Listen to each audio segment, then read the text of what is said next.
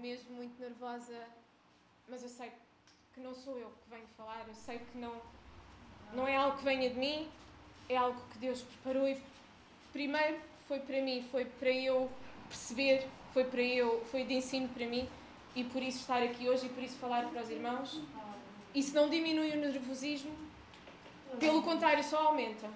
E vai aumentar cada vez que eu vier falar aqui a vocês, porque é uma responsabilidade muito grande, é um privilégio enorme, mas é uma responsabilidade muito grande.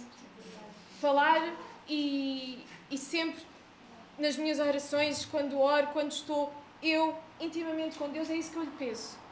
Que eu seja só o vaso, só a boca. Fala, fala tu, Deus, fala o que tu quiseres falar.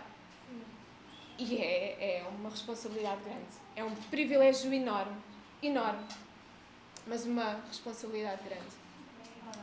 E hoje é interessante que eu comecei, vamos abrir em Marcos 1 e vamos abrir e vamos ler até ao versículo 13. Deixem-me só aqui abrir.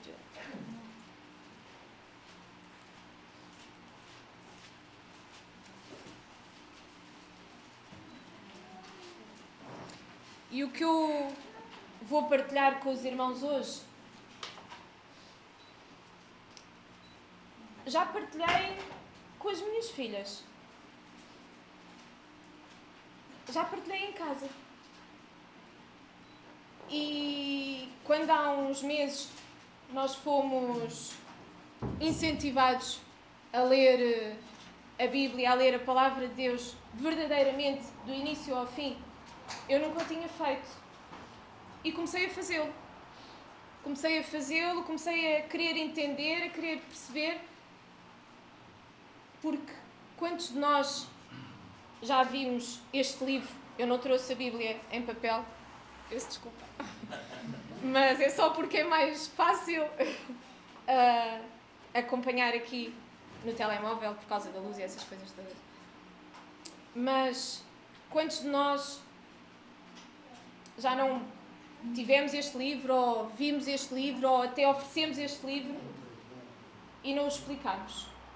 E não o mostramos verdadeiramente. Quando nós temos um telemóvel novo ou um aparelho novo em casa, nós vamos às instruções, vemos como é que funciona e então sabemos trabalhar com aquilo lindamente. E porquê é que não fazemos o mesmo com a palavra de Deus? Porquê é que não fazemos o mesmo quando, quando ensinamos, quando partilhamos? Porquê é que apenas damos e olha, é a palavra de Deus e yeah, Deus está nas tuas mãos. Então e nós? Não foi isso que Deus nos trouxe para fazer? Não foi isso que Ele nos trouxe para sermos não uma explicação dele, como o domingo já estava a falar, como temos ouvido, mas sermos uma expressão dele, uma expressão da sua palavra. Então, para sermos a expressão da palavra de Deus, nós temos de conhecê-la. Isso mesmo. Nós temos de conhecer Isso. a palavra de Deus.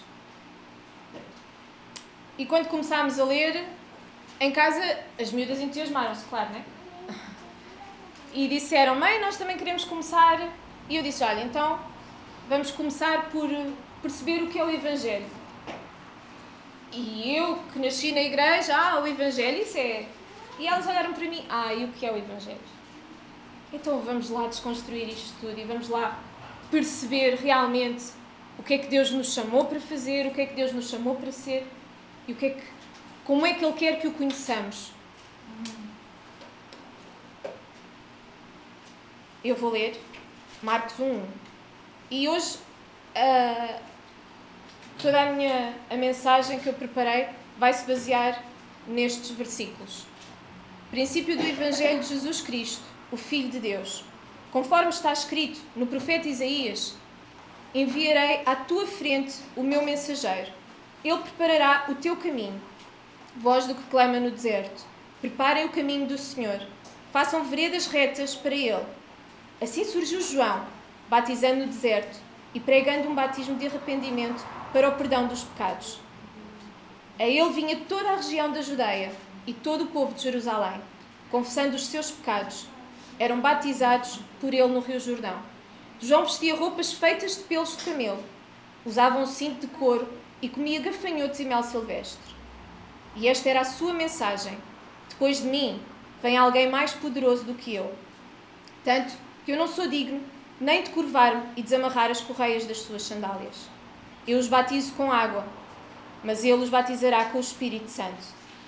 Naquela ocasião, Jesus veio de Nazaré, da Galileia, e foi batizado por João no Jordão.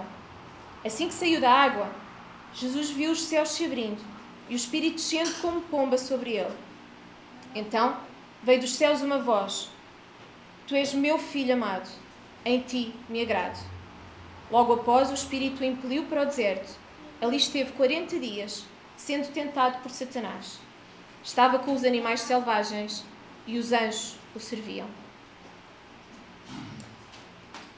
E hoje eu quero dividir esta mensagem em três partes. Tentei mais ou menos dividi-la em três partes. E logo aqui no versículo 1, onde nos diz o Evangelho de Jesus, o Filho de Deus. O Evangelho. Aquilo que cada um de nós, como igreja, como indivíduos, como comunidade, fomos chamados. A nossa responsabilidade para todos os que nos rodeiam. Mais à frente, Jesus diz-nos isso no capítulo 16, no versículo 15 e 16, e disse-lhes: Vão por todo o mundo e preguem o Evangelho a todas as pessoas. Quem crer e for batizado será salvo, mas quem não crer será condenado. É esta a nossa responsabilidade. É que todos os conheçam. É que não façamos exceção de pessoas. E os que são dele ouvirão. Os que são dele chegarão. Não é nossa responsabilidade que todos acreditem. Deus não colocou esse peso em nós. Mas é nossa responsabilidade que todos o conheçam. Vivemos uma, uma era, uma, uns anos em que podemos dizer, então, mas já todos estão fartos de conhecer. Mas será que conhecem o Evangelho? Será que conhecem verdadeiramente a palavra de Deus? que é que nós estamos a falar? Nós, semana após semana, nós oramos, nós agradecemos, nós fazemos isso como comunidade. Agradecemos a Deus o privilégio e a revelação que Ele nos tem dado como comunidade. É visível em nós a transformação, a maturidade, a... o conhecimento. E o que é que nós fazemos com isto? O que é que nós fazemos no nosso dia a dia? Nós estamos a pôr em prática aquilo que conhecemos? Nós estamos a pôr em prática o privilégio da revelação que Deus nos tem dado?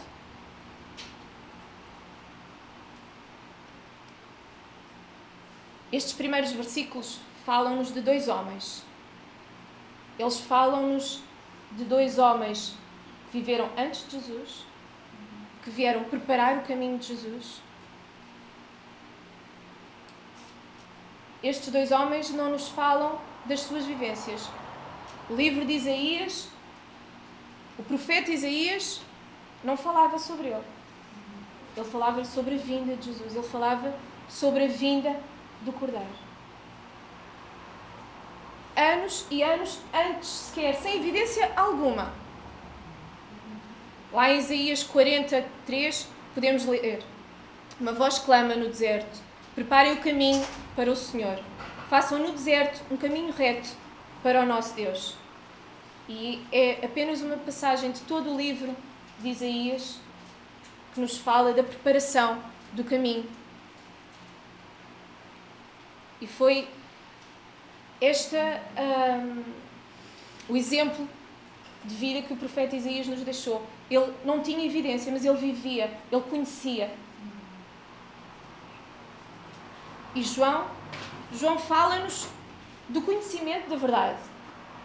João, ainda na barriga da mãe, ainda quando Maria teve a revelação que ia ser mãe de Jesus, quando Maria tocou na barriga de Isabel, ainda na barriga da mãe, João se mexeu, João se alegrou, João teve a revelação do Espírito.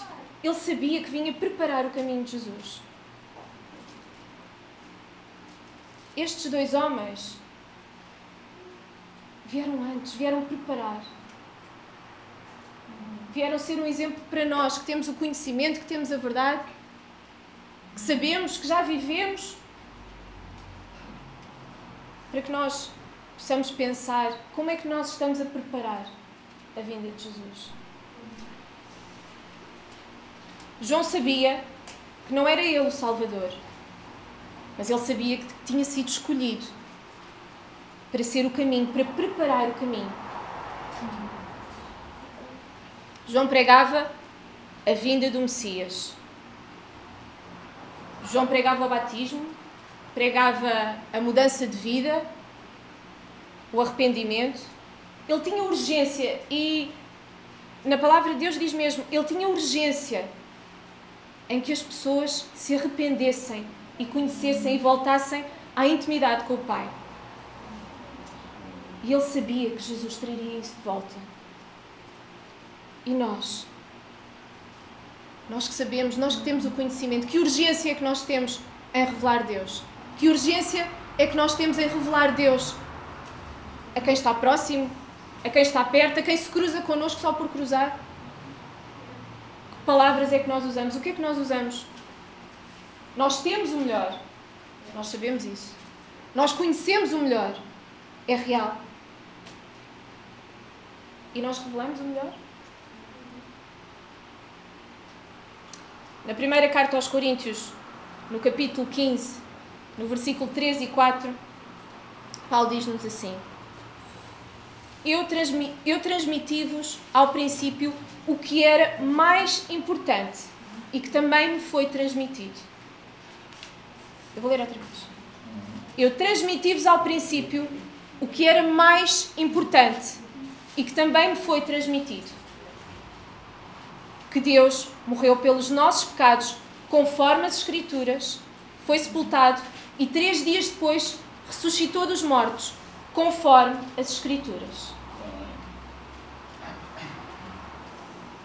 E aqui temos mais um exemplo da palavra de Deus. Paulo conhecia as Escrituras. Paulo, ao princípio, primeiramente, ele quis revelar o que diziam as Escrituras. Ele quis revelar Jesus. Foi esse o propósito da sua vida.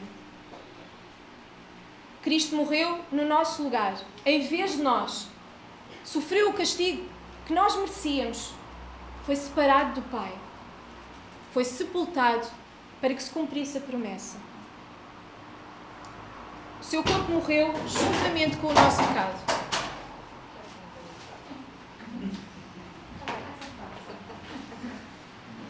E ao terceiro dia, ele ressuscitou. Deus aceitou o seu sacrifício por nós.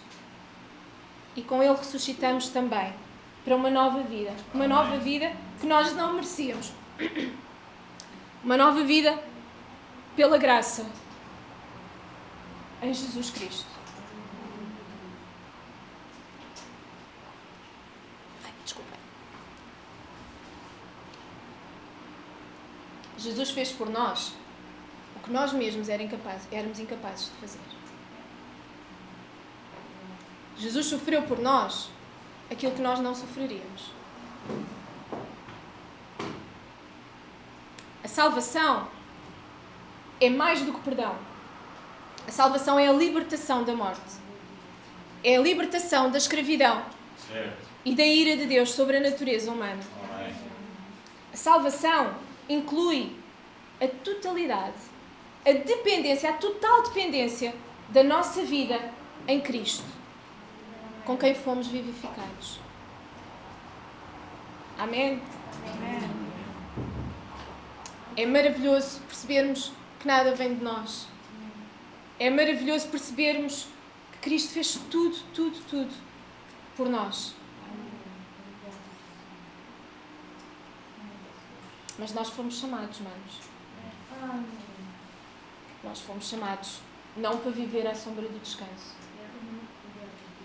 mas para sermos a revelação, uma expressão da sua vida, como já hoje ouvimos. Deus deu-nos a missão de anunciar a Sua palavra. Por isso a responsabilidade, por isso o privilégio, por isso podermos fazer isto com gozo. Não é um peso, é um gozo, mas é uma responsabilidade. É anunciar. Não há um de nós que esteja aqui por acaso. Não há um de nós que tenha o conhecimento de Deus, a revelação de Deus por acaso. Deus não é um Deus de acasos. Deus é um Deus de pormenores. E em 2 Coríntios 5, 18, diz-nos assim: Tudo isto é obra de Deus, que nos reconciliou consigo mesmo, através daquilo que Cristo fez por nós, e nos confiou a missão de anunciar essa mesma reconciliação. Então está claro para nós. Está claro para nós que não que as nossas orações não sejam rezas a perguntar qual o propósito na nossa vida. Nós sabemos o propósito. Nós sabemos o propósito para qual fomos chamados. Nós sabemos a missão que Deus nos confiou.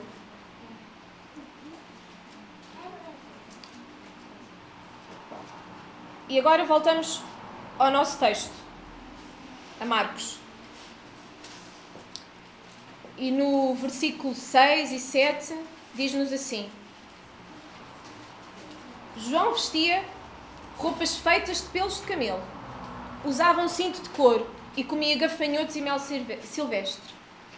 E esta era a sua mensagem: Depois de mim vem alguém mais poderoso do que eu, tanto que eu não sou digno nem de curvar-me e desamarrar as correias das suas sandálias. Aqui paramos. Oh mãe, pele de camelo, comia gafanhotos e mel. Pois é, manos.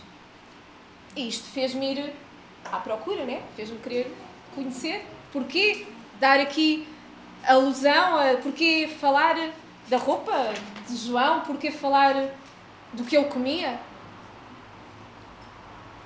Lá está. Porque a palavra é uma palavra de pormenor. Porque Deus é um Deus de pormenores.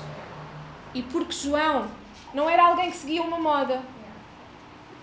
E vamos tentar enquadrar-nos no espaço, enquadrar-nos no tempo. João pregava, João falava para pessoas que ele não conhecia, ele tinha urgência em que todos se arrependessem. Era mais fácil o quê? Vestir a roupinha que todos vestiam, usar o que os outros usavam, comer à mesa o que os outros comiam. Mas aqui a palavra de Deus nos mostra que não. João ele vivia sobre a influência das escrituras. Ele não vivia sobre uma influência de uma moda da altura, sobre uma influência de alguém. Ele vivia conforme ele é comparado ao profeta Elias, porque ele conhecia as escrituras e ele vivia as escrituras. Ele não vivia para agradar ninguém. Ele vivia para revelar Deus. Isso mesmo. Ele sabia e queria revelar até nos pequenos pormenores. Tinha sido chamado para revelar que o seu propósito era preparar o caminho de Deus. Isto deixa-me a pensar. E quando nós conhecemos a palavra, nós percebemos que cada vez conhecemos menos. E cada vez queremos mais e cada vez queremos buscar mais. E isto deixa-me pensar: o que é que me influencia? Que floreados é que eu arranjo para falar de Jesus a quem me rodeia? Será mesmo necessário entrarmos nas modas da atualidade para revelar Deus? Cuidado, Cuidado mesmo. E eu falo para mim mesma. Não falo só para vocês. Cuidado se estamos a ficar demasiado parecidos com o mundo. Nós viemos para ser a luz do mundo, não para sermos confundidos. E a luz destaca-se, a luz brilha, Obrigado. a luz revela a verdade, sem floreados, sem adornos. Repara que se pusermos um candeeiro, um filtro, um,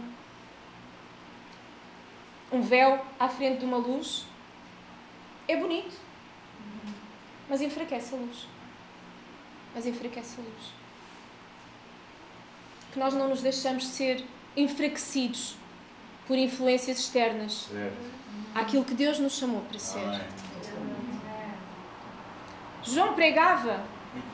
Dando toda a glória, todo o poder a Jesus, sem mérito nenhum para Ele, sem mérito, mostrando até que, mesmo inclinando-se, mesmo Ele humilhado perante os pés de Jesus, mesmo só querendo desatar a correia das suas sandálias, Ele não merecia. Ele sabia que não era um ato seu, mas que era a infinita misericórdia de Deus Amém. na sua vida. E nós? Nós mostramos as nossas fraquezas, dando toda a glória sobre a nossa vida a Deus? Ou tapámos-las, querendo mostrar apenas as fraquezas dos outros? Nós pregamos o Evangelho mostrando que não merecemos nada e que tudo na nossa vida é dádiva de Deus? Nós conseguimos humilhar-nos na presença de Deus e mostrar que tudo o que somos é obra dele em nós? É obra que ele aperfeiçoa a cada dia em nós? Quando vivemos verdadeiramente esta nova vida em Cristo, temos pouca pressa em mostrar os erros dos outros. Mas temos muita pressa em que os outros o conheçam e se arrependam verdadeiramente. Em que vivam esta vida incomparável em Cristo Jesus. Não dá para impor, não dá para fazer pelo outro. Às vezes a gente queria, mas não dá. Esta nova vida é apenas a nossa resposta à graciosa iniciativa de Deus que se revelou em nós, de Jesus Cristo, que nos redimiu por meio da cruz e do Espírito Santo, que nos transforma e faz morada em nós. Esta frase não é minha, é de John Stott, um teólogo que nós temos falado, mas é a maravilhosa descrição de um Deus único. Não um Deus que se divide em três partes, mas um Deus que se revela em três pessoas um único Deus que se revela no Pai, no Filho e no Espírito Santo. É a graciosa iniciativa do Deus Pai que se revelou em nós, de Jesus Cristo, que nos redimiu por meio da cruz, e do Espírito Santo, que nos transforma e faz morada em nós. Amém. E chegamos à terceira parte da mensagem de hoje. Do versículo 8 ao versículo 13. O batismo, o batismo no Espírito, o batismo nas águas. E os versículos 9, 8 e 9, desculpem, dizem-nos assim: Eu os batizo com água, mas ele os batizará com o Espírito Santo. Naquela ocasião, Jesus veio de Nazaré de Galileia e foi batizado por João no Jordão. Aqui fala-nos do batismo nas águas e no Espírito. O símbolo purificação, de reconhecimento, de renúncia de toda a velha vida, de morte e de uma nova vida completamente regenerada em Cristo. Revela obediência é uma expressão de Deus na nossa vida. Que Ele cela com o seu Espírito Santo. O selo que nos mostra que somos propriedade exclusiva de Deus. Não pertencemos mais a este mundo, nem às coisas que Ele oferece. Gostava que abrissem em Efésios 1, 13 e 14.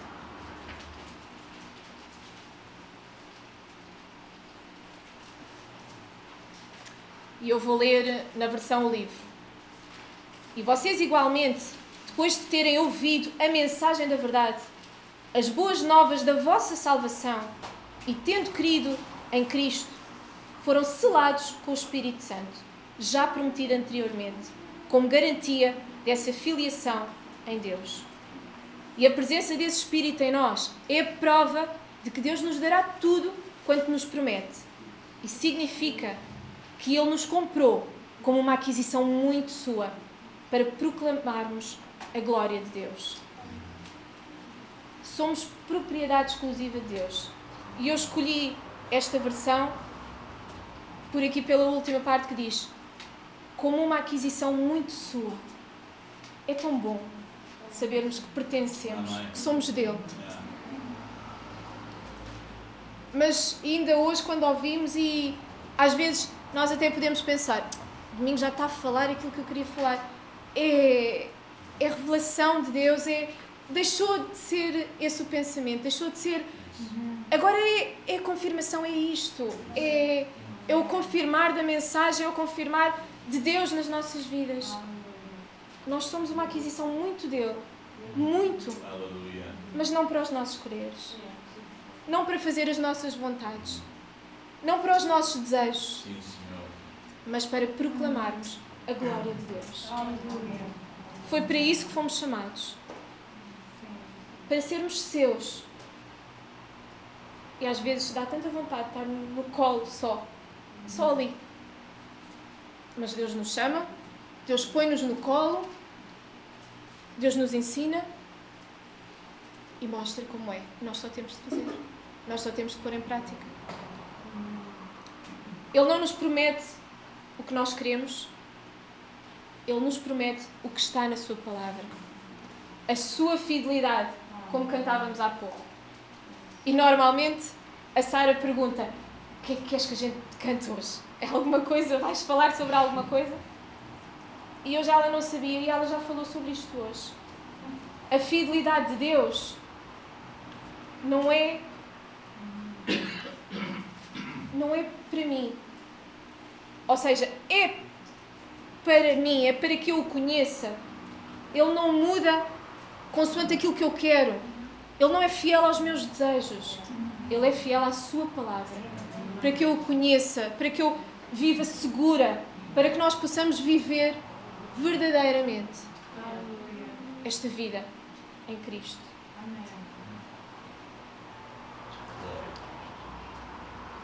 Jesus também foi batizado nas águas. Podia não tê-lo feito, mas em tudo ele quis identificar-se com os pecadores que buscavam verdadeiro arrependimento. não foi. E notem que é mesmo, é mesmo Deus ser um Deus de pormenores, Deus ser um Deus autêntico em tudo. Jesus foi batizado por João, reforçando toda a autoridade que este tinha.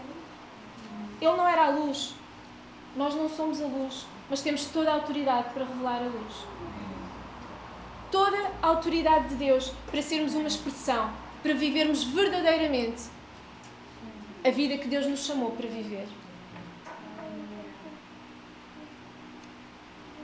E continuando o nosso texto, nos versículos 10 e 11, assim que saiu da água, Jesus viu os céus se abrindo e o Espírito descendo como pomba sobre ele. Então veio dos céus uma voz: Tu és o meu filho amado, em ti me agrado. Oh, manos, que maravilha. Qualquer um de nós que saindo do batismo das águas tivesse Deus à frente e lhe dissesse: Anda, tu és meu filho, o que é que nós faríamos? Bora, está feito. Mas não foi isso.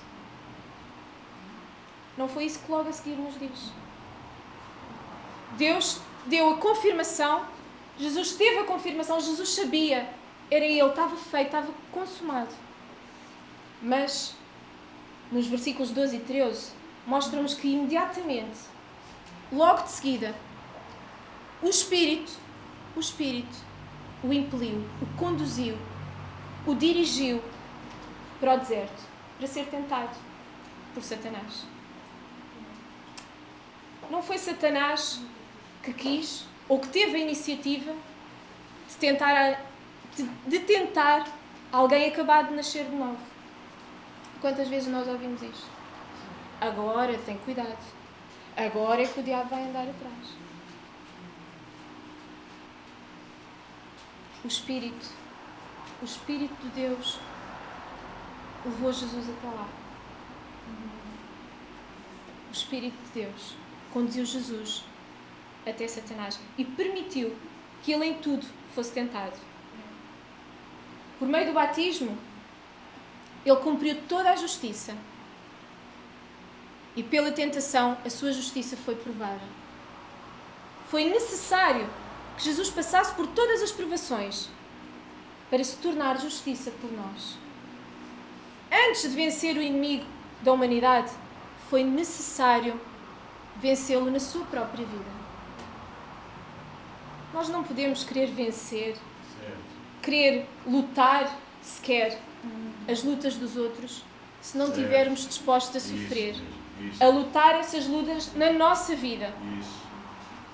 Jesus fez para que ele próprio soubesse o que era ser tentado. Aleluia. Para poder falar, para poder começar o seu ministério, depois de tudo o que viveram naqueles 40 dias. Ele não falava de algo que desconhecia. Ele não é um juiz que intercede por nós por algo que não conhece. Ele viveu e isso deixa-nos indesculpáveis. Isso deixa-nos indesculpáveis perante Ele. Ele sabia, ele sabe toda a dificuldade. Mas ele também sabia a importância da sua entrega. E principalmente da sua inteira confiança no Pai. Hebreus 4, 14 a 16 diz-nos assim: Visto que temos um grande sumo sacerdote, Jesus, Filho de Deus, que penetrou nos céus, detenhamos firmemente a nossa confissão, porque não temos um sumo sacerdote que não possa compadecer-se das nossas fraquezas, porém, um que, como nós, em tudo foi tentado, mas sem pecado. Mas sem pecado. Cheguemos, pois, com confiança ao trono da graça, a fim de sermos ajudados em tempo oportuno. Jesus jamais pecou sendo tentado em tudo. Em tudo. Ele tem a vitória sobre todos os desafios da carne, sobre todos os desafios do espírito. Só Jesus pôde sentir o que nós sentimos e se tornar justiça por nós. Não desculpando nada. Não desculpando nada do que fizemos ou que façamos. Mas morrendo no nosso lugar para que pudéssemos ser perdoados e novamente podermos ter intimidade, relação com o Pai. Não era possível fazê-lo de outra maneira. Não era possível. Estou mesmo a terminar. E gostava que abríssemos em Romanos 5, 9 a 11.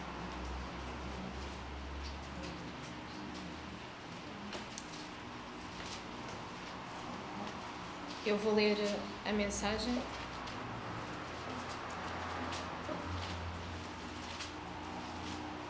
Agora que a nossa situação com Deus está resolvida por meio dessa morte sacrificial, o perfeito sacrifício de sangue, não há mais razão para estar em oposição a Deus sobre qualquer assunto.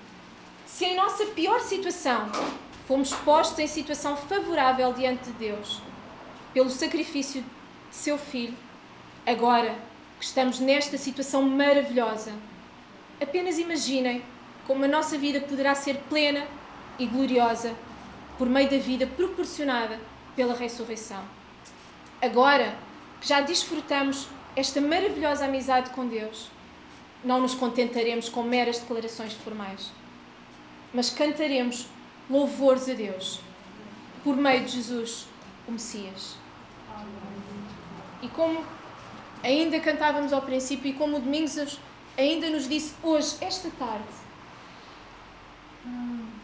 os melhores louvores que cantamos para Deus é imitá-lo. A melhor expressão que temos é imitá-lo.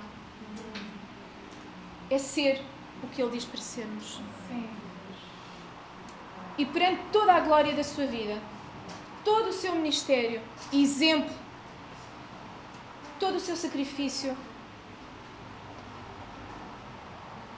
toda a revelação que Deus já nos tem concedido, nós somos mesmo os privilegiados. Amém. Nós somos uns privilegiados por sermos escolhidos, escolhidos desculpem, não como servos, mas como filhos. Como filhos que obedecem, como filhos que amam obedecer. Por isso não é um peso, por isso é um gozo. Aleluia. Servir, Amém. obedecer, amar.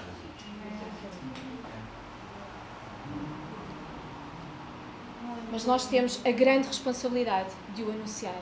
Ele capacita-nos. E acreditem que Ele capacita-nos. Porque ainda hoje eu disse isto: a pessoa menos capaz aqui sou eu. Eu não me sinto capaz. Mas é a glória dele, é a graça dele. E em tudo, em tudo, em tudo. Viver totalmente dependentes é dar glória a Ele em tudo. Em tudo. É estar aqui hoje e ser igual amanhã. E Deus tornou-nos indesculpáveis. Jesus tornou-nos indesculpáveis perante Ele. Eu costumo acabar e olhar para o Domingos e dizer: ah, acaba, faz o resto. Mas hoje eu peço aos irmãos: fechem os vossos olhos, Obrigado. examinem-se, examinemos todos Glória a ti, Jesus. como é que estamos a viver. Do que é que nós falamos? O que é que nos influencia? Que tipo de luz nós estamos a ser? E que nesta tarde nós possamos pensar e refletir e examinar-nos e examinar-nos todos os dias. Não só hoje, não só no final de um culto, de uma reunião, mas examinar-nos todos os dias, dia após dia. Deus, de que é que eu estou a falar? Deus, o que é que eu me estou a influenciar? Que a nossa vida seja uma verdadeira expressão Obrigado, de Cristo em todo o tempo. Deus chamou-nos inteiros, completos. Ele quer-nos inteiros. Ele quer-nos completos. Pai, obrigado